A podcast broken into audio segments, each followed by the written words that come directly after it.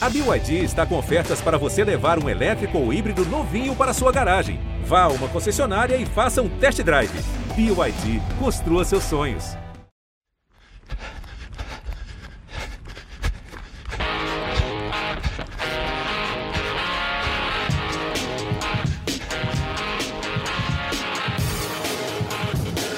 Correria.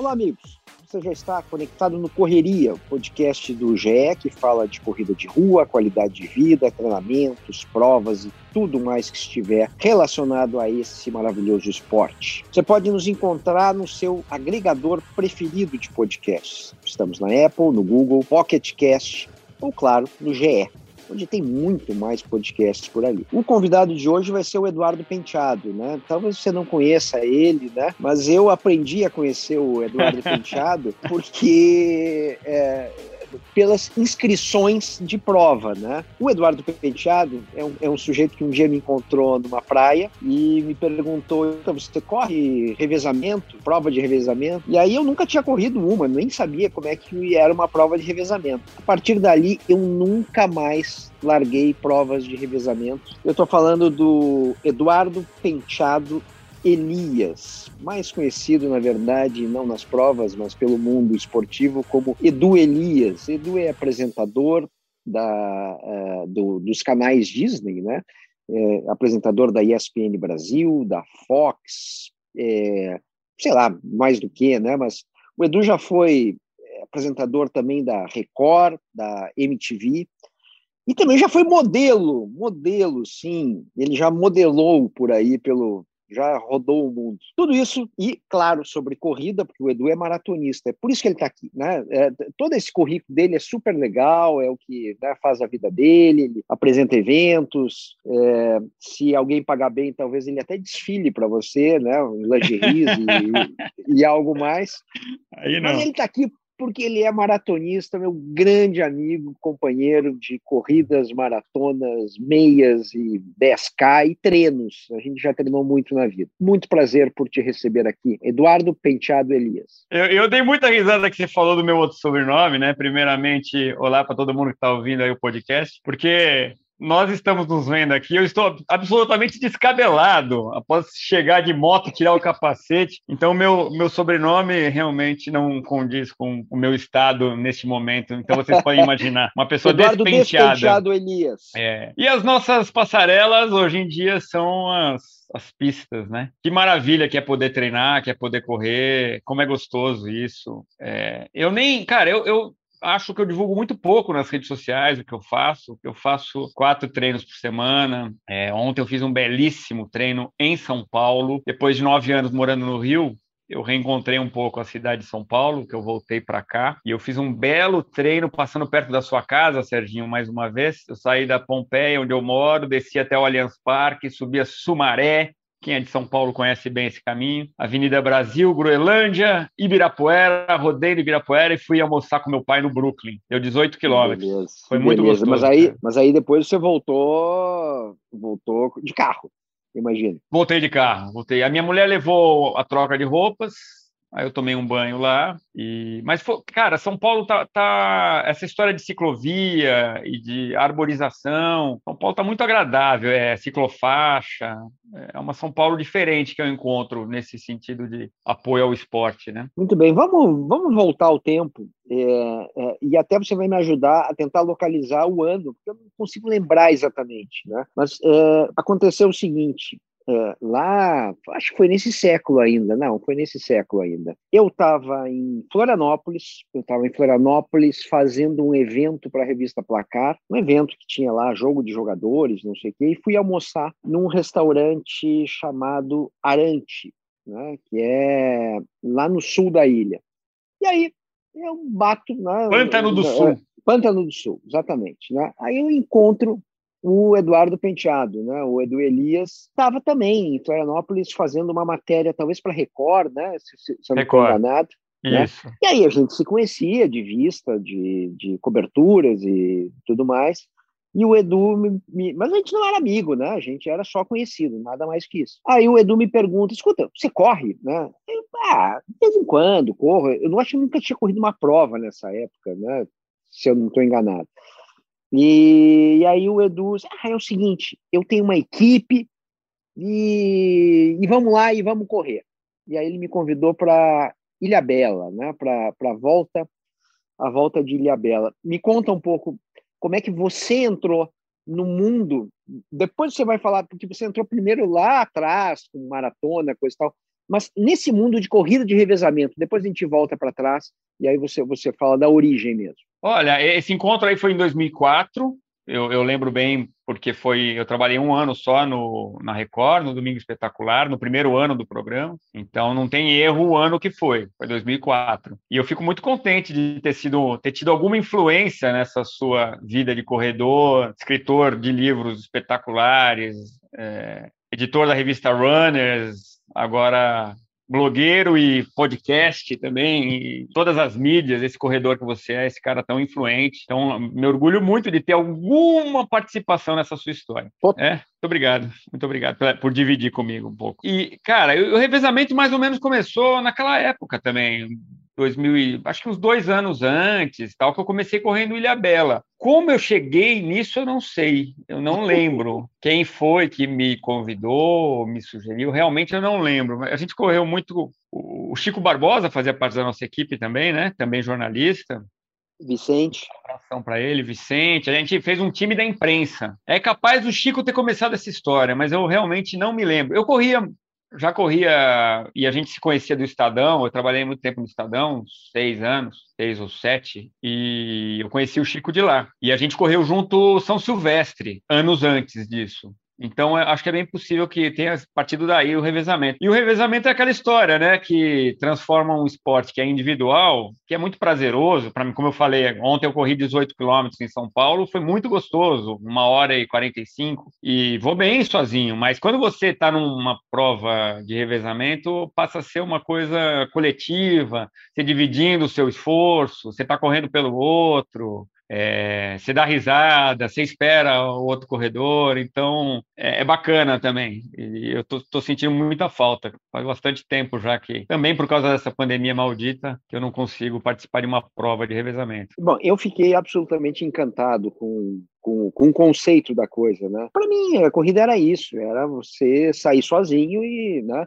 e cumprir aquela distância. O revezamento ele envolvia é, uma, um planejamento, né? Você tinha que pegar a equipe, montar, se organizar para se inscrever.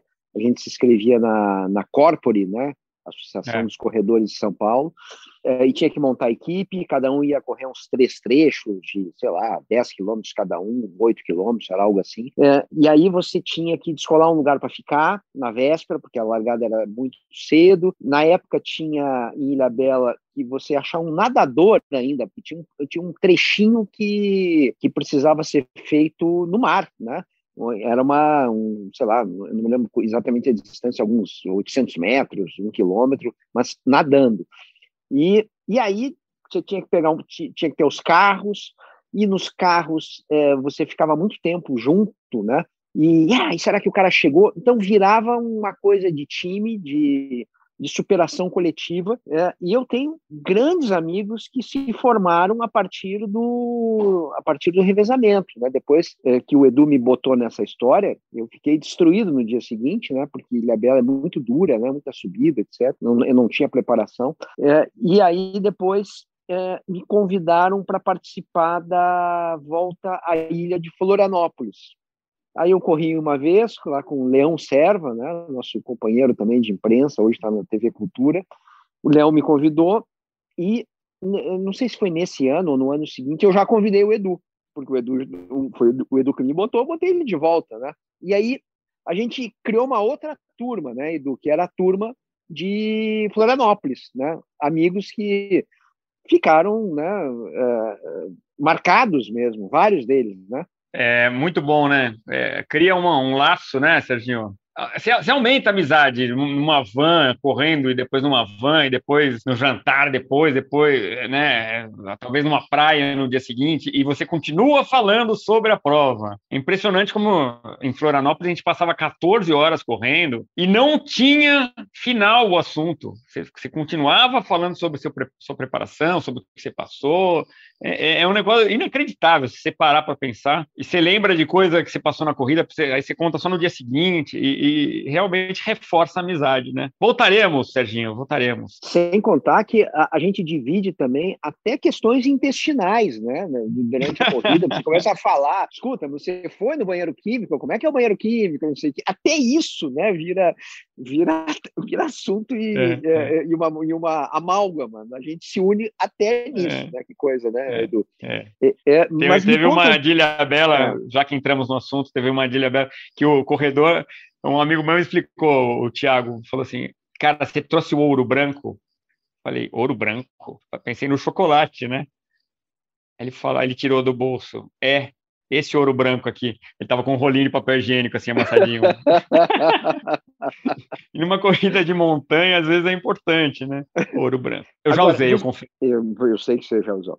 É, não precisa me contar, não. É, você começou meio cedo com maratona, né? E correu uma maratona muito antes da hora. Me conta como é que foi essa tua primeira maratona, a maratona de São Paulo. Cara, é, eu não, eu não sei se é cedo, porque eu já tinha 30 anos. É, com certeza foi muito antes dessa popularização gigante da corrida no Brasil. Então, assim, em termos de idade, era uma idade bem legal para estar tá correndo maratona. Eu corria quando eu tinha ali. Eu sempre corri, né? Eu sempre gostei de correr. Eu me lembro com 14, 15 anos indo correr, fui buscar uma a nota na escola, eu fui, ah, eu vou correndo hoje, em vez de ir de ônibus. Às vezes até por culpa, assim, não, comi demais esses dias, eu vou correr. Mas eu sempre dei minhas corridas. Aí eu fiz remo quando eu tinha ali 18 anos na USP, eu, eu treinei remo, o aquecimento do, da aula de remo eram, do treinamento, né, eram 8 quilômetros, incluindo aquela subida da biologia super íngreme. Na, na USP. É, que é mais ou menos mais de um quilômetro, né, de subida. E aí, quando eu cheguei ali nos 27, 28 anos, eu comecei a, a voltar à atividade física mais forte. E aí eu corria também, com alguma frequência, todo fim de semana eu corria, mas sem nenhuma orientação específica, né? E aí eu fui me inscrevi na Maratona de São Paulo e fazia alguns treinos longos por minha conta. Mas aí corria ali 15 quilômetros, depois no, no outro fim de semana corria 20, se tanto, sei tanto. E aí fiz uns três treinos longos desses. Falei, ah. Achou que estava tudo bem. Acho que dá para correr. Aí eu tinha um amigo treinador na época de mais de musculação, que é um amigo meu, que me orientava, tal, e falava: Edu, não vai correr a maratona, hein? Você vai se machucar, cara. Não corre. Não, não, eu vou só para meia. Estou inscrito na maratona, mas eu vou só para meia. No fundo, eu falei, pô, vou tentar isso aí, né? E eu passei na meia brincando sorrindo, feliz, estava inteiro na meia. Isso foi no ano 2000, eu estava com 30 anos. Aí eu, cara, mas eu 25, 26, estava bem, 27, estava bem, 20, 30, comecei a sofrer, 32, eu dei com a cara no muro. Uma coisa impressionante, como o The Wall existe realmente para maratona, que é, também chamam de urso que sobe no seu ombro, né? E eu bati no muro numa banca de jornal, ali perto da Praça Pan-Americana, que eu não conseguia mais correr. De, de, de um momento para o outro, pum, parou, não consigo, não consigo. Então, então, aí... então, então, nesse caso aí, é, é, você bateu no muro, que era a banca de jornal, mas o urso também estava nas tuas costas, né? Porque você estava é. destruído total, né? É, as duas coisas. Não, não, não, não conseguia correr mais. Aí eu falei, bom, mas agora, cara, eu já cheguei nos 32, faltam 10 quilômetros, eu vou andando. Aí eu fui andando grande parte. Quando tinha uma descidinha, eu dava uma trotada, é, aí na reta, eu ia andando. Aí no, no, último, nos últimos 500 metros eu voltei a correr. E foi assim que eu completei minha primeira maratona, que eu chamo da minha maratona do período amador, que aí depois tem um período profissional o período amador teve essa, foi não foi nem desprezível o tempo, foi 4 horas e 54 minutos. Eu tenho uma foto maravilhosa dessa chegada que eu comprei. Eu tô, ainda estou pulando, porque eu estava descansado, né? Eu tinha andado 10 quilômetros. Então eu dei um pulo, eu saio do chão, sei lá, 60 centímetros, assim, muito, muito, muito feliz. Porque maratona é aquele desafio gigante mesmo, né? De você concluir, é, conseguir completar 42 quilômetros. Então, ali foi a realização de um sonho muito grande. Eu já tinha corrido São Silvestre, algumas, né? Eu, a primeira São Silvestre eu corri em 94. Aí eu corri 94, 96, 97, 98. E aí, 15 quilômetros era fácil para mim. Mas a maratona era um grande sonho. Então, aquele dia foi um dos dias mais felizes da minha vida, assim, de, de corrida. Sem dúvida. Mas era fase amadora. E... Como é que você como é que você sai de, de da fase amadora para a fase chamar de profissional é um pouco né, é, é, presunçoso, né? Eu acho que não precisa a gente usar essa terminologia. É. Mas como é que você é, sai? É, um profissional entre aspas, vai. É, exatamente. É um semi-amador, vai. Você sai de uma maratona de cinco horas para uma maratona de três horas e meia, né? Que é, foi esse teu salto. Não, é, é, porque assim eu corria sem nenhum, nenhuma alimentação, nenhuma alimentação. Eu, eu, fazia os longos, voltava, tomava um suco de laranja e só. Então, assim, a, aí a gente foi fazer aquela prova, nós, a gente, eu e você, né, Serginho? Aquela prova São Paulo-Rio de Janeiro de revezamento, mais uma vez o revezamento nas nossas vidas. Nike aquela, 600. Nike 600, 600K. E foi maravilhoso aquilo, porque aquilo me, me fez reencontrar a corrida também, foi em 2009. E aí a gente foi de São Paulo ao Rio, a gente intensificou os treinamentos, e ali eu conheci o Mário Sérgio, que é o dono da Ranfan. E aí eu comecei a treinar com eles. E estou até hoje na equipe, já vai para 12 anos. É, então aí começou uma orientação nutricional, no caso com a Suzana Bonumar. Depois a gente começou a ter planilha de treino, planejamento. Então você, você faz um, você intensifica a quilometragem só em algumas semanas, mas na terceira semana você cai para dar uma descansada. Durante a semana você ganha velocidade com os treinos de tiro. Metodologia de planilha, que mudou muito também de, de 10, 11 anos para cá, né? As Sim. coisas, as pesquisas também mostraram muitas coisas diferentes. Mas já faz uma diferença tremenda. E aí, em 2010, é, eu fui para a maratona de Paris, que eu até gravei para a ESPN, ESPN, a gente tinha um né? programa, chamava Vamos Correr, o programa. E aí eu gravei toda a preparação, a gente fez algumas matérias. Meu primeiro treino de 30 quilômetros, eu fiz uma reportagem. Depois eu fiz a, na prova mesmo, eu corri com uma câmera, uma, uma câmera pequena. E até outro dia eu achei no YouTube, achei bem legal reencontrar isso 10 anos depois. E consegui completar muito bem. E o muro, quando eu passei pelos 32, foi uma alegria. Porque quando eu, eu bati no muro a primeira vez, em 2000, 2000, no ano seguinte eu tentei a mesma coisa. E eu bati na mesma banca de jornal. Deu uma, deu uma raiva daquela banca. Até hoje eu passo ali e dá vontade de dar um chute naquela banca. Foi na mesma banca. Eu falei, não é possível, a mesma banca. E aí, em 2010, eu consigo completar a maratona e passar pelos 32, 10 anos mais velho, já com 40 anos, e, e completei muito bem, assim, para uma primeira maratona semi-amadora, vai. É, do, é, fiz em 3 horas e 58 minutos mesmo falando na gravação e tudo. E, e, é muito emocionante. Como eu fiquei um tempão sem ver, eu vi 10 anos depois no YouTube, eu fiquei, eu fiquei emocionado, assim, de, de ver como. Eu, eu acho que eu passei muito o que se passa numa maratona naquela reportagem em 10 minutos. Eu consegui contar, porque eu, eu aquela euforia da largada, eu contando, né? Aí, pô, tô começando a ficar cansado com 20 quilômetros de corrida, né? Agora tá. É, então, e aí no final, tem uma, uma passagem no quilômetro 40 que é. Eu encontro um cara que parecia Antônio Conselheiro em Canudos. Ele estava levando uma plaquinha de quatro horas e tinha assim umas 35 pessoas ao redor dele seguindo o conselheiro, seguindo aquela plaquinha para completar em quatro horas. E eu mostro isso no vídeo. Eu falo, olha agora, ninguém fala, ninguém porque no começo tá aquele, aquela falação, canta, né? Ninguém fala no quilômetro 40. Um respeito por ter chegado ali para tentar chegar aos 42. É uma coisa que, que arrepia, assim. E eu falei, nessa hora, eu falei, olha, ninguém fala, mas agora eu vou acelerar porque eu vou chegar antes das quatro horas. Aí eu acelerei, deixei o, o conselheiro e seu, seu séquito para trás e cheguei em 3 horas e 58. Foi muito legal. Que maravilha de história é essa, muito bom. É, mas aí você, você, começa a ficar também mais competitivo, né? Você começa a se desafiar com, com mais fúria, né? Como é que você vai baixar mesmo o teu tempo? Cara, eu, eu acho que aí foi o tempo, porque a orientação estava feita, mas eu, eu tinha pouco tempo, relativamente, quando eu fui correr a Maratona de Paris. Claro, fiz ali os quatro meses de preparação, mas eu acho que quando você tem um ano e quatro meses, é diferente, né? Então você, você vai ganhando a forma física ali, né? Então, na maratona seguinte, já é no, no ano, um ano depois. Eu faço basicamente o mesmo tipo de treinamento, só que com mais tempo. Eu começo a ganhar velocidade nos treinos de tiro, é, os treinos longos saem com mais facilidade, a gente vai se adaptando, né? E aí, assim, basicamente com o mesmo treinamento, no ano seguinte, de 3,58, eu passo para 3,41. Eu baixei 17 minutos. E foi Chicago isso? Foi Buenos Aires. Buenos Aires.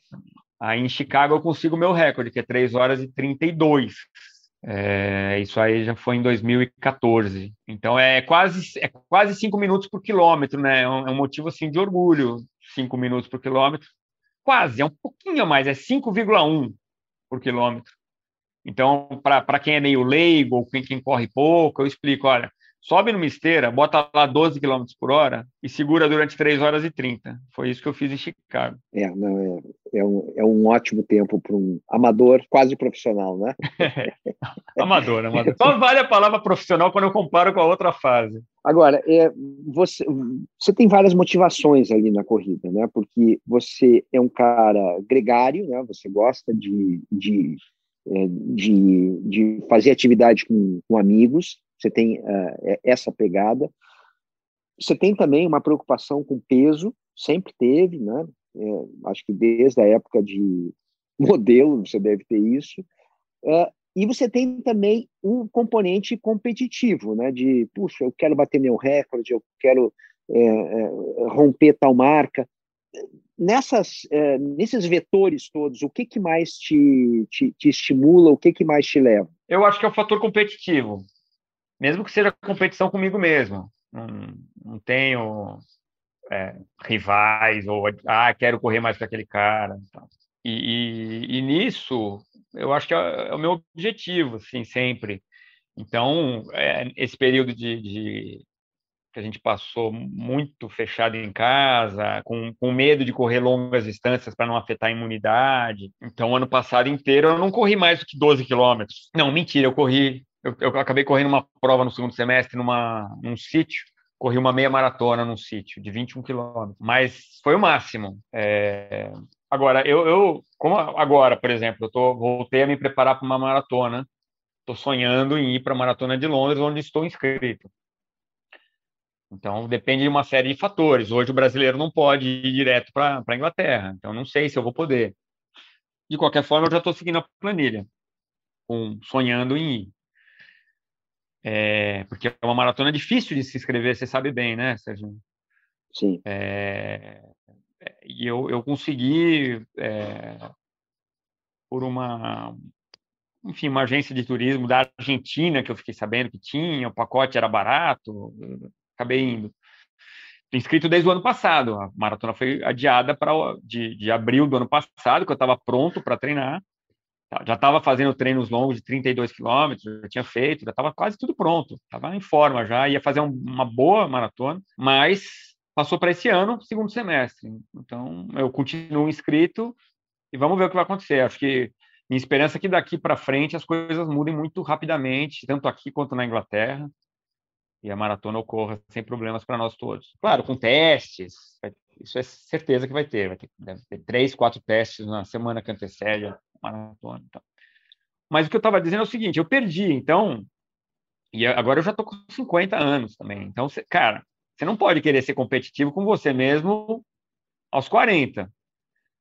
É, então, é, eu, eu acho que eu estou muito próximo ainda do que eu fazia com 40, mas você tem que se conformar e, e faz parte do jogo. E aí a minha meta competitiva é é para mim. Então, hoje em dia eu vou nesse sábado agora eu vou correr uma meia maratona e, e se eu conseguir 5 e 10, então chegar ali em uma hora e 47, para mim tá ótimo, vai ser uma vitória tremenda. Mesmo o meu melhor tempo sendo uma hora e 39. Então, caiu oito minutos, caiu. Mas eu sei que para o momento, o meu 1,47 hoje equivale a 1,39 10 anos atrás. Então, a gente tem que ter inteligência também de não se cobrar de uma forma que, que passe do seu, da sua capacidade. E, é, você sabe que você está falando de um negócio, você está falando de um negócio que é um problema para muita gente que, é, que, que vai envelhecendo, né? Porque o que, que acontece, principalmente no Brasil, né? Parece que não tem jeito, né? Parece que não tem jeito é. esse negócio de ficar velho. Então, uh, o, o, o que acontece no Brasil é que você começa a correr tarde, né? Então, você começa a correr tarde, teoricamente, já com o corpo uh, uh, em algum grau de decadência, né? você começa a correr tarde e começa a melhorar. Por quê? Porque você não, você não corria antes, não tinha método, você vai melhorando. Então, você está lá com 30. Tem muita gente no Brasil que começa a correr com 40 anos, por exemplo. Né? E o corpo começa a, a, a pedir água a partir dos 30, né? 35, né? As células vão envelhecendo, é assim que funciona, né? Só que o treino ele compensa, né? Então você está lá com 40, aí com 41 você faz uma prova melhor, com 45 você faz uma prova melhor ainda, né? Com 48 você faz uma prova melhor ainda. É. Então você até acha. Para maratona, um pouco mais de idade ajuda até, né? Experiência para saber é. que aquela dor que é. você está sentindo não é uma dor definitiva, que ela vai passar, enfim. Aí, uh, só que isso tem limite, né, Edu? Tem limite. É. Tem uma hora que a gente, mesmo treinando super bem, treinando bacana, o corpo não vai te entregar mais a mesma performance. Então, é duro para as pessoas entenderem que tem existe uma tabela de conversão, né? É, e talvez quem melhor faça essa essa tabela é a turma da, da maratona de Boston, né? Porque o que o, o que é a maratona de Boston? É a maratona mais antiga, né, das grandes do, do planeta, lá mais de 120 anos. E na maratona de Boston existe, é, você só pode só pode correr se você tiver um índice. Esse índice é um índice que até vai mudando ano a, é, a cada ano, dependendo da oferta da, da oferta e da procura. É, e tem lá, né, esse índice por idades, né? Há muito tempo, Edu, a gente olha essa tabelinha de Boston, né? A gente sempre fala isso, né? Será que dá? Será que não dá? E, e como nessa tabela a gente vai trocando a cada cinco anos de faixa, né? É, quando você vai trocar de faixa, o teu tempo exigido é, é, é, é a exigência é menor, né? Aí você acha, agora dá. Será que dá para você, Boston, Edu? Não, ainda não, ainda não, tá, tá, muito difícil, mas eu, eu olho essa tabela há muito tempo, e eu, eu falo, pô, a coisa boa de ficar velho é que você vai chegando em Boston, né? Você... Oba, fiz aniversário. É, você tá ficando mais velho. Opa, talvez eu consiga Boston. Olha como o nível da, da cabeça das pessoas, né? Mas é, eu acho, hoje minha, a minha exigência seria 3 horas e 17. Então, o meu melhor tempo foi 3 e 32, então é impossível para mim. Por tá mais tá que eu 50 50. Vou fazer 51 daqui. É, vou fazer tá. 51 daqui menos de um mês. Mas eu olho 55 falo, opa, 55 acho que dá, hein? Não sei se era 3 e, e 30.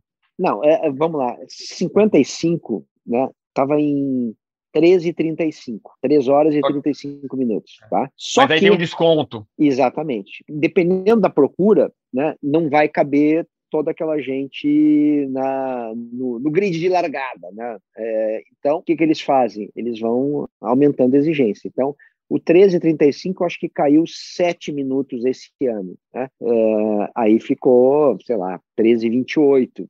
Ficou bem complicado mesmo, ainda, me parece. Né? É o que é, você está mirando, é isso? É o que eu estou mirando, porque eu estou entrando agora nos 55 anos também. Eu faço 55 esse ano. Então já seria o meu momento, né? Eu, eu dei uma relaxada, Edu. Essa coisa do, do de é. Covid, dificuldade de viajar, etc. Então, cara, eu estou só treinando, deixando o tempo passar, deixando a pandemia arrefecer, né? Mas você não, né? Você já está aí com, com um objetivo na fuça. É, é um objetivo de completar a prova, sem, sem nenhuma é, grande pretensão. Boston, por exemplo, nem nem sonhar. Assim, se eu, se eu fizer, veja, meu, meu melhor tempo foi 3,32. Se eu fizer 3,50, tá ótimo, tá ótimo. Eu acho que é bem possível. É, mas assim, a, a, a, meia maratona que eu fiz única no ano passado já foi uma alegria tão grande completar. Eu já estou tão ansioso, feliz de correr nesse sábado uma meia maratona, que é da minha equipe, é uma prova pequena, é cada um larga na sua hora. Mas você tem um estímulo, tem uma prova isso ajuda demais, né? Você você treina com eu costumo dizer que você treina olhando para o futuro, é a sua base. Ah, no dia dia 3 de outubro eu tenho aquela prova. Aí quando você chega no dia 3 de outubro, você olha para trás e fala: "Pô, eu fiz tudo aquilo para chegar aqui". Então, eu não vou falhar, porque eu fiz tudo que eu tinha para fazer. Então, é uma coisa, o futuro ajuda você no presente e o que você faz vai te ajudar no futuro. Eu acho muito legal essa equação da corrida e com provas. É, e eu, assim, sinceramente, não falar ah, que tipo de treino você gosta mais. Cara, eu adoro variar. Então, eu adoro um dia estar tá num lugar, outro dia estar tá no outro. Um treino como eu fiz ontem por São Paulo me é, é dinâmico, eu não me sinto repetitivo. Vou cada vez num lugar, eu, eu tem o treino de tiro, tem o treino fartlek, tem o treino longo, aí tem o treino longo com algumas alguns estímulos, variações, variações ritmo de prova. E, cara, eu sinceramente eu gosto de todos. Gosto de, de fazer exercício de, de fortalecimento. Eu sou muito viciado nessa coisa, cara nesse vício do bem, que é o esporte. E assim, espero que eles não ouçam, mas eu tenho um grupo de amigos da escola que, pô, 90% foi vacinado antes porque tinha comorbidade. Aí eu descobri gente que não sabia. Mas você olha para os caras, não é nenhuma surpresa, assim. Cara muito obeso, é, muitos com hipertensão, outros com, que eu não sabia, mas tinham já feito, colocado stent, né?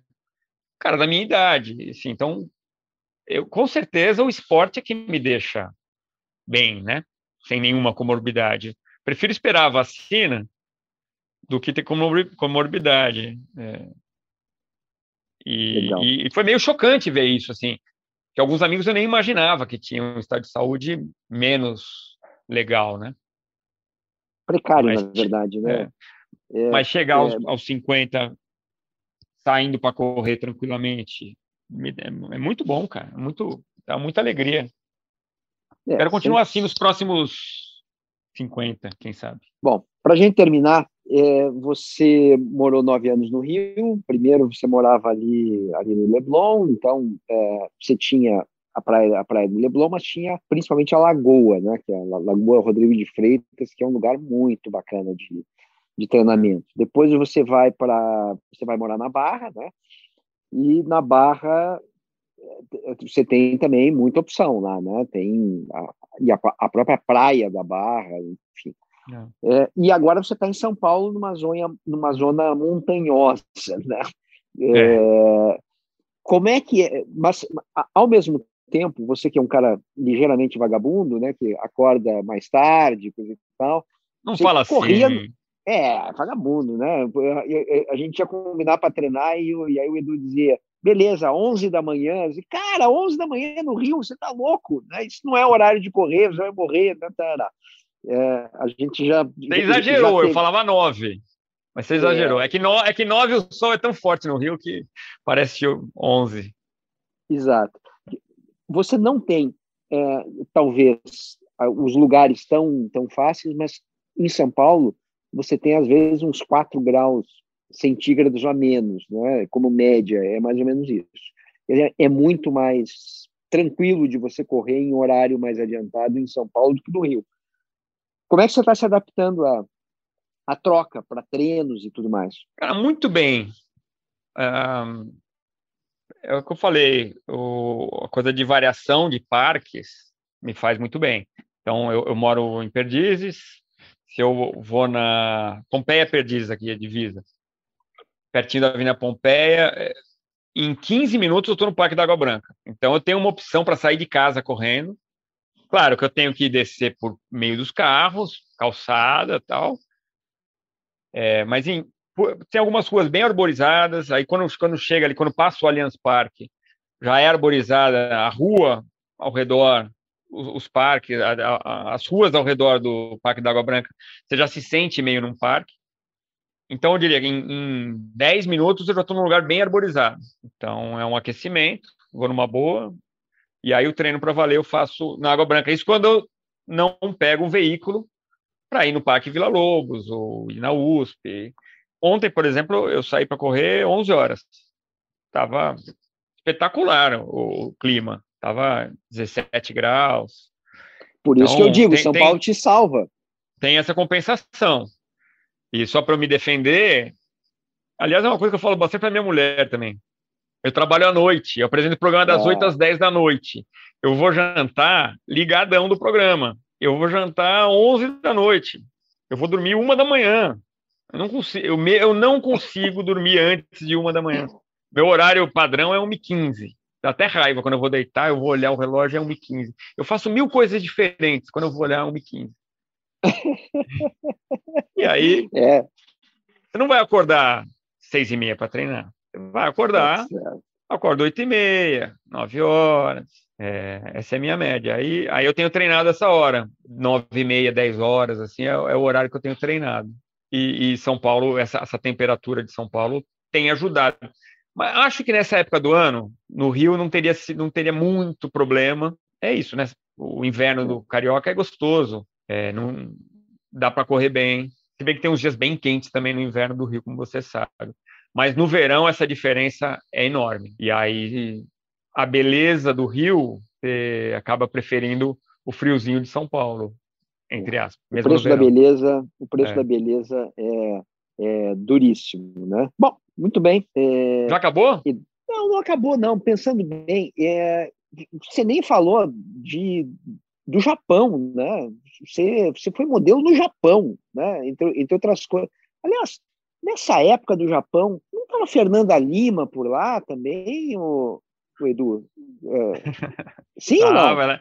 Minha amiga, minha amiga. Opa! Gente, é, a gente trabalhou junto como modelo lá e, e eu me lembro correndo no Japão na neve. Isso é uma das grandes recordações que eu tenho de corrida também. E Aí eu, eu, era bem mais novo, tinha, sei lá, 20, 21 anos. Eu correndo de shorts, moletom e luva. Uma temperatura ali de, de zero grau na neve. Muito legal, cara. Uma grande recordação.